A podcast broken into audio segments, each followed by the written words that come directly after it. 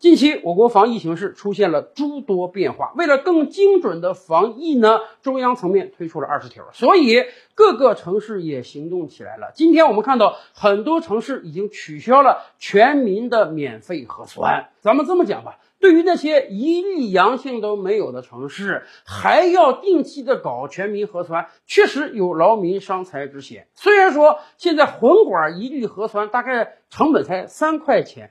但架不住人多呀，一个城市一千万人口，测一次三千万，一个礼拜测两次六千万，一年加下来几十亿人民币呀！这笔钱以前都是免费的，由财政来承担，很多小城市已经承担不了了。而另一方面呢，应对病毒的传播，我们应当用更科学的方式，所以很多城市取消了免费核酸，也取消了全民核酸。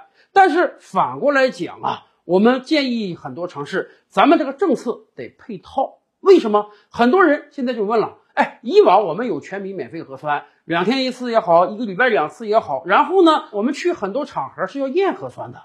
坐公交车要看核酸证明，去各种餐饮店、去医院要看核酸证明。你没有核酸证明是寸步难行的，甚至你扫一下行程码是要变红色的。那么，我们如果取消了全民免费核酸，去那些场所还要不要核酸证明呢？如果要的话，这是不是给老百姓增添负担呢？比如说，我要去看病，那我得提前一天两天去做核酸，我既得花这个钱，我又得。挤出这个时间，如果只是去医院看病，好吧，这是小概率的事情，而且为了防止病毒传播，看核酸我能理解。但是如果坐公交车继续还要看核酸，如果孩子上学继续还要父母核酸证明，如果去饭店吃饭、去商场逛街也还要核酸，而我们又没有全民免费的核酸，这不就是给全体老百姓增加负担吗？所以，我们真是建议取消全民核酸的城市，一定得把这些配套措施也用足啊。